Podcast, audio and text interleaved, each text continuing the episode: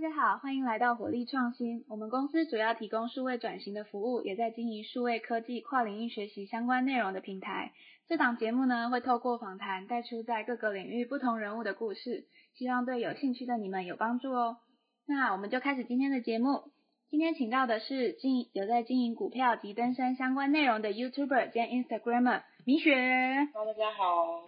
呃，我是 Michelle，现在正在努力经营两个 YouTube 频道，一个是介绍户外登山旅游频道，然后叫做台湾女生 Michelle，那另外一个是分享我学习投资理财还有台股交易的心得，叫做 NC Financial。那大家如果对这两个频道的内容有兴趣的话，可以去追踪我的 IG 和订阅我的 YouTube 频道。好，大家赶快去订阅哦。那你刚刚有提到说你有在经营股票还有登山的内容，那内容很多元，可以跟我们介绍一下你的背景还有工作经验吗？过去的工作经历呢，就是在一个财经资讯公司上班，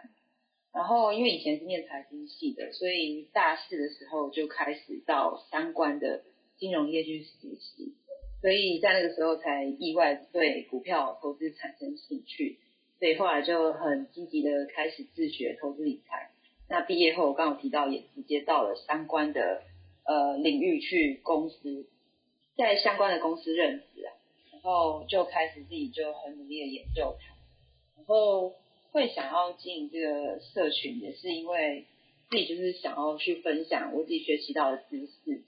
然后跟希望大家可以重视投资理财这件事情。那如果提早开始学习的话，会对自己的人生非常有帮助。嗯嗯。那我在其啊了解，我在其他的访谈里面有看到，就是说你有从事过剪辑相关的工作。那你会想要经营自媒体这个部分，是因为有这样的经验背景，所以后来到现在这个状态吗？呃，自媒体的话，我觉得其实比较像是误打误撞，就是原本只是想要做完成公司的代办事项，就是他们可能出了一些任务给我去做，然后那时候就是想说，好，不然来练习看看好了，就是呃结合我自己的兴趣，然后透过影像剪辑的方式，把一些内容透过影片的方式传递出去给大家学习。然后一开始就没有想太多，好，那我就做做看，分享出去。然后就跟朋友开启了财经的频道，这财经频道先开始，才开始，才后来有了这个登山户外旅游的频道。哦，对，那这两个很纯粹，就是自己的兴趣，没有一开始也没有想到说要做影片，只是想说，那想要练习剪辑的话，那就是跟自己的兴趣结合，所以就开启了这两个频道这样。了解，那你在今你刚刚有提到说你在今年的二月是全职在经营现在目前的 YouTube 也好，然后其他社群平台也好，现在是全职在做这件事情。那是有什么外在因素的影响，还是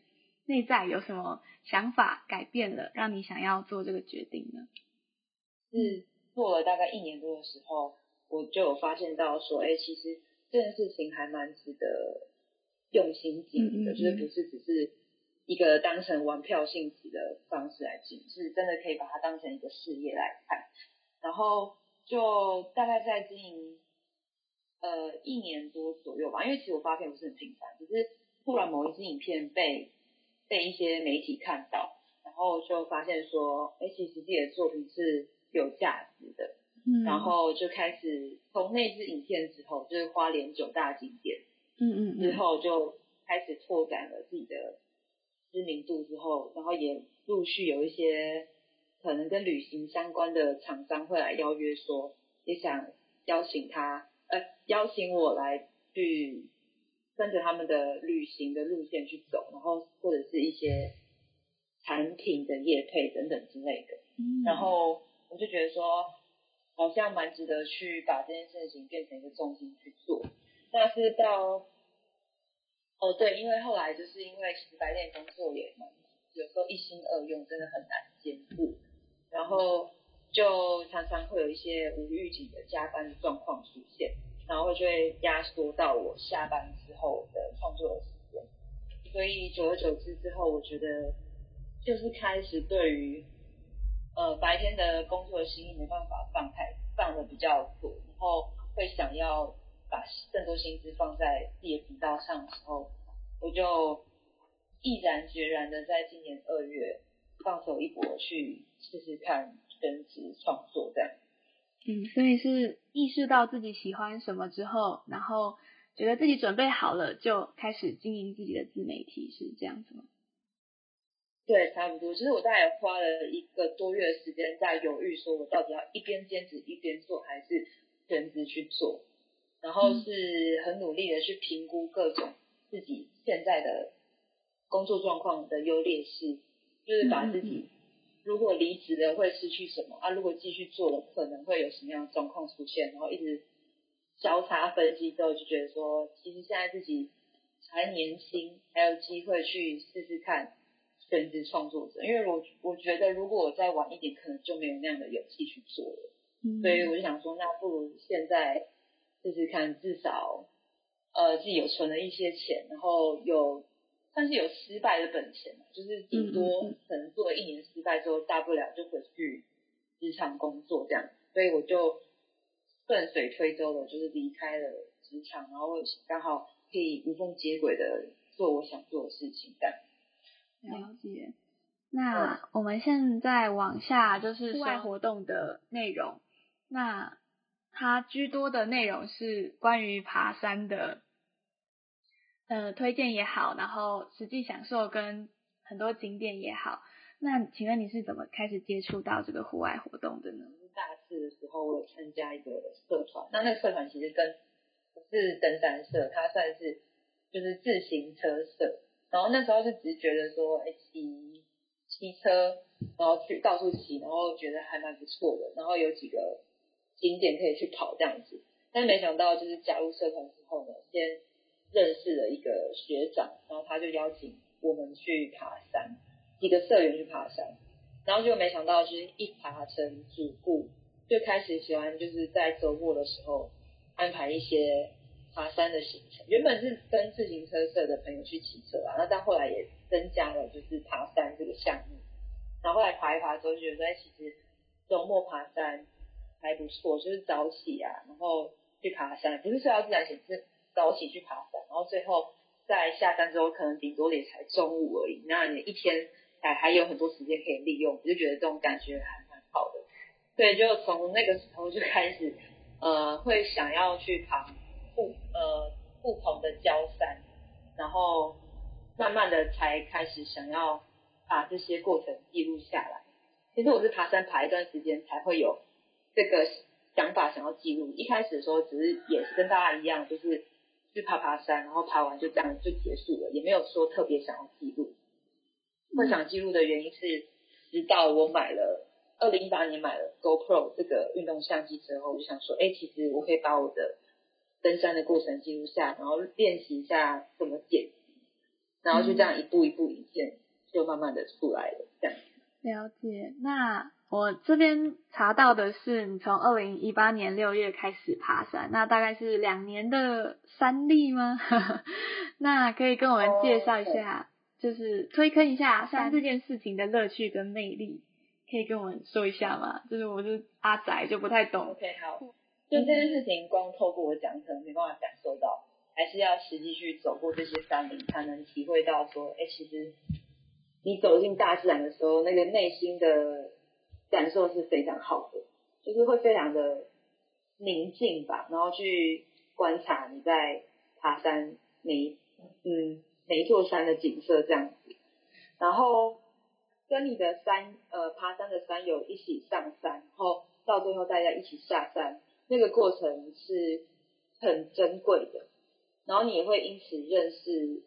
呃很多户外的朋友，我觉得算是这样子一点一滴累积起来的。可能刚开始爬一两座你会没什么感觉，可是越爬越多座，然后你认识的越多喜欢爬山或是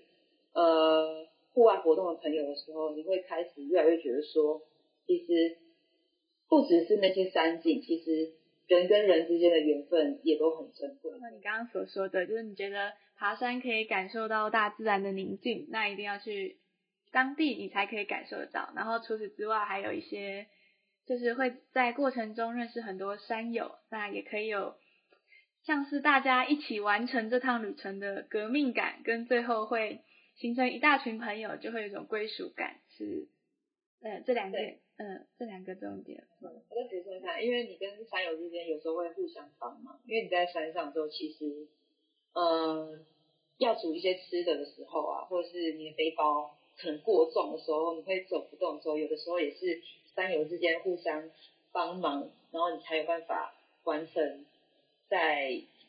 呃完成每一条百越的路线，这都是山友之间互相鼓励扶持。我觉得这种感觉是呃平时你可能在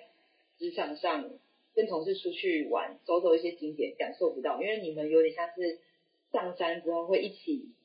一起承担那个苦难的感觉，因为在山上会觉得，呃，你要自己去承受那些你身上背的东西啊，然后你想办晚上还要再煮一些东西吃，然后或者是你可能突然体力不支的时候，有的时候也都是需要山友之间的鼓励才有办法完成的，所以对我来说会比平时可能跟呃朋友之间出去玩。或是来比较的话，我会觉得在山上会比较有容易有革命情感。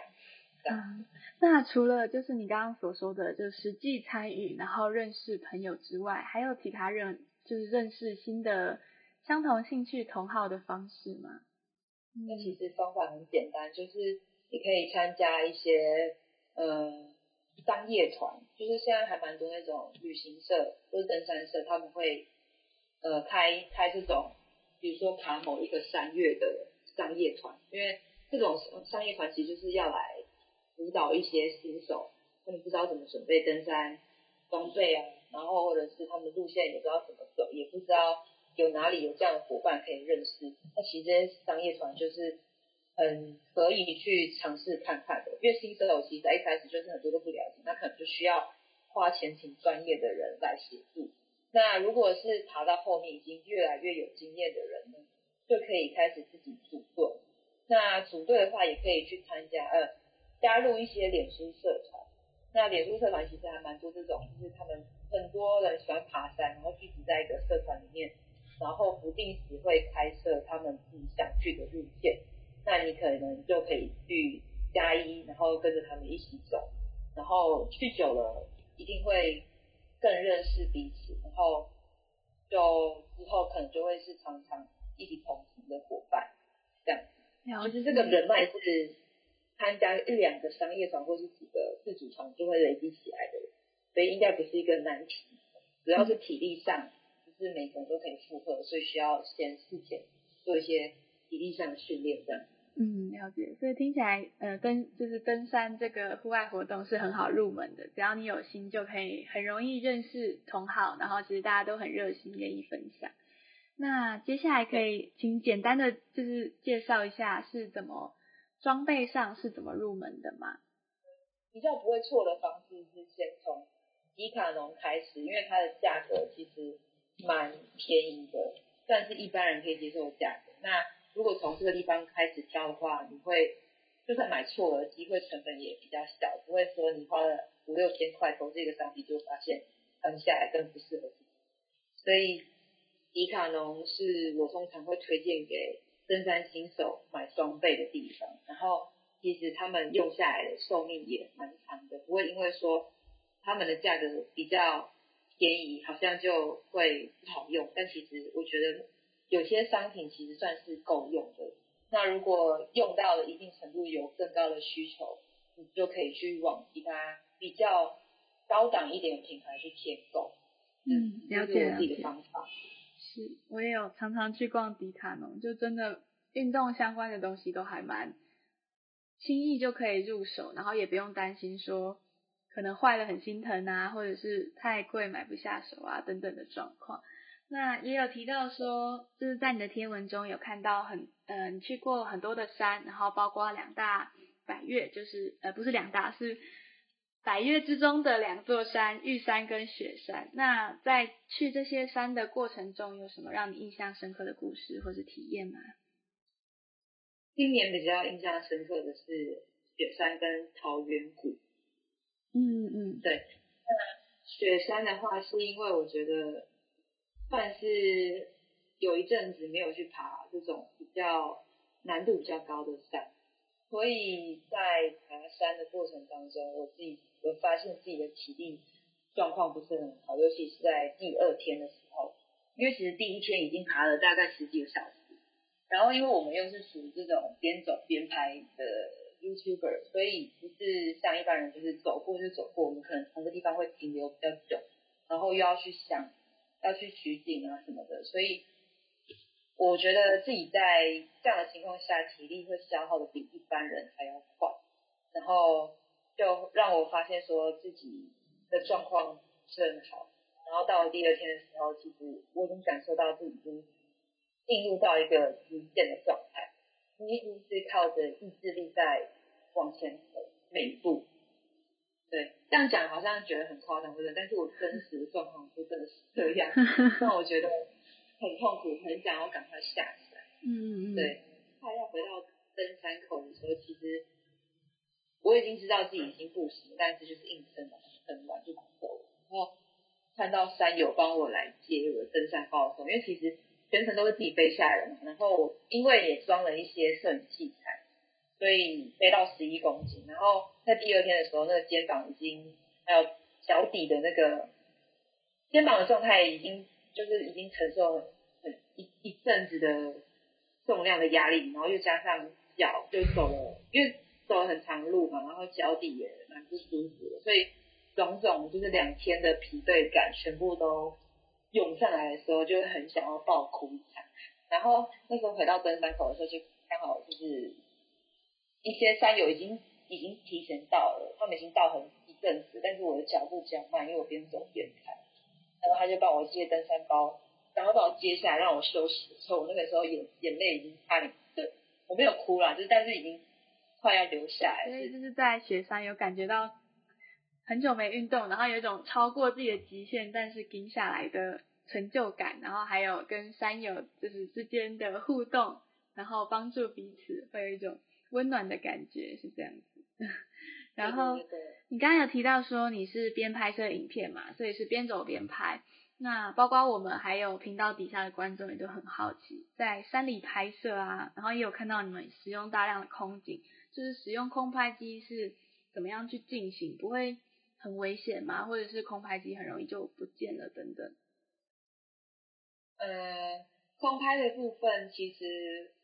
呃，我们自己飞空拍的人当然是需要有一定的操作技术，不至于让自己的空拍就是要飞飞然后就飞不见。我们有一定的经验之下，会去判断风的大小，决定要不要飞。那如果可以飞的话，一定也是要在自己的视线范围内。去飞，因为曾经我就是只看着我的手机荧幕在玩，然后就很有自信的觉得说我我有很有经验，然后不会撞到这样子。但没想到我就是只看着我的手机荧幕玩的时候呢，在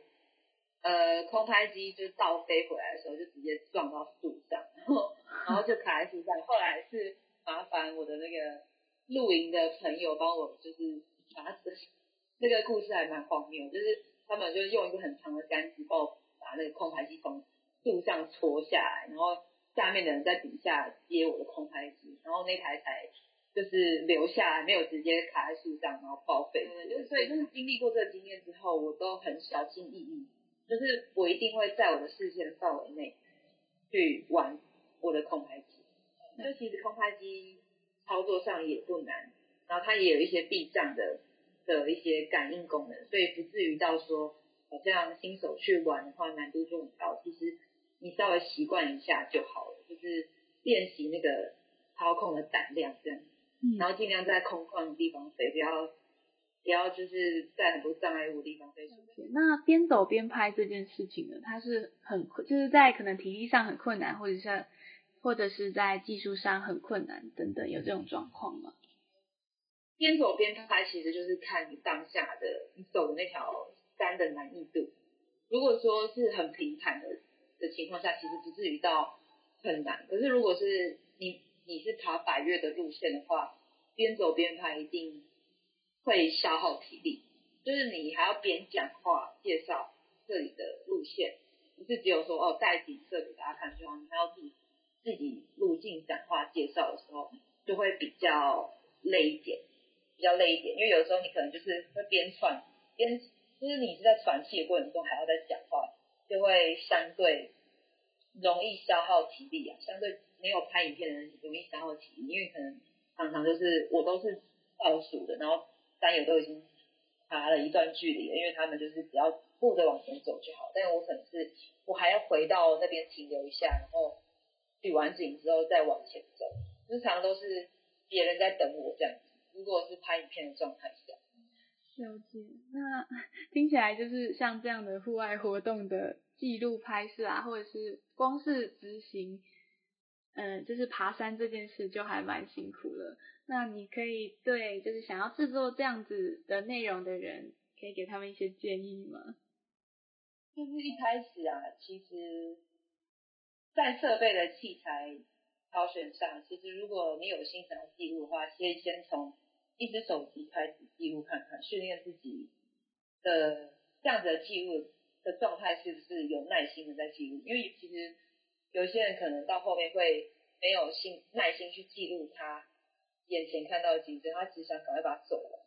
然后或者是他回来的时候 也没有心情想要，呃，也没有那个耐心写，所以我觉得比较像是先磨练自己的耐心吧。就是器材这些都是小问题，主要是。自己有没有耐心跟体力，去呃慢慢的去记录你现在每走一段看到的风景，然后回来之后呢，你有没有这个热忱想要把这个东西点击起来给自己看，或是分享给更多人看？嗯嗯，了解。所以是耐心，你觉得耐心跟热忱很重要，然后需要一次一次去试，然后慢慢练习跟慢慢磨练这样子。那。接下来还有报秘境这件事情，你是呃，就是你在文章中的叙述是说，你觉得要把持好分享这个初衷，然后你相信山友们非常的善良，但其实其实后续确实还是有可能，就因为可能你把这个景色推广出去，所以带来大量人潮，然后最后对环境造成影响等等的状况，那其实也有很多质疑这样子推广行为的声音，就你有什么想法这样子？嗯，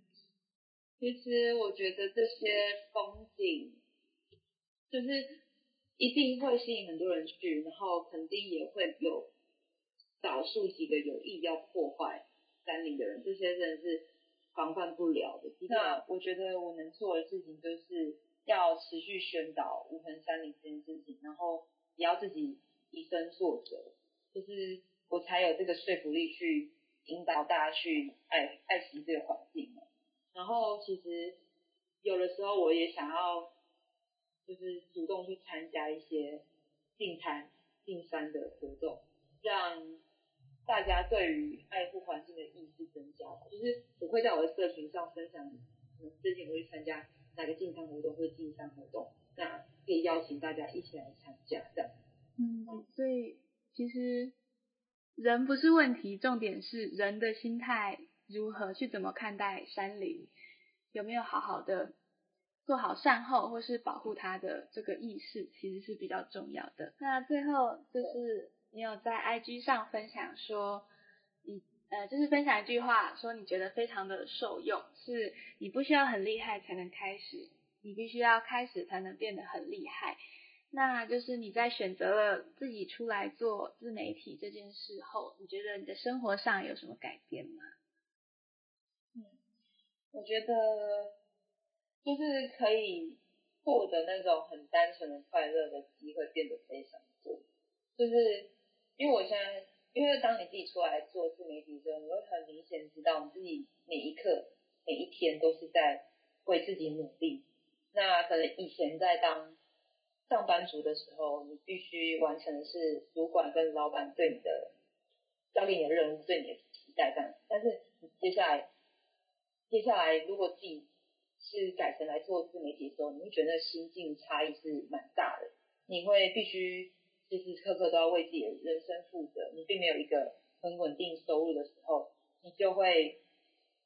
很努力的去想接下来每一天要怎么过吧，而不是就是。我就持续每天工作，然后等待就是发薪水的那一天到来，就不是只有这样子而已，是你每一天都在想说，我接下来要开什么影片，我接下来要找什么样的人合作，那就有点像是一在激发自己的潜能的那种感觉。然后你可能在经营过程中，你会开始累积很多你平常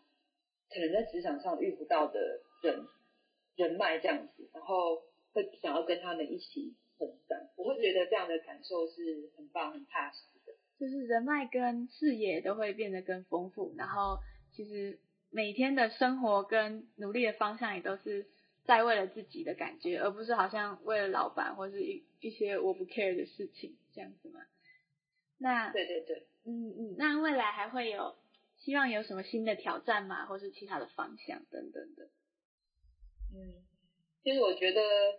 目前为止自己想到可能就是，也许我可以开一些课程跟大家分享我呃投资理财的一些观念，然后一些新的这样子，或者是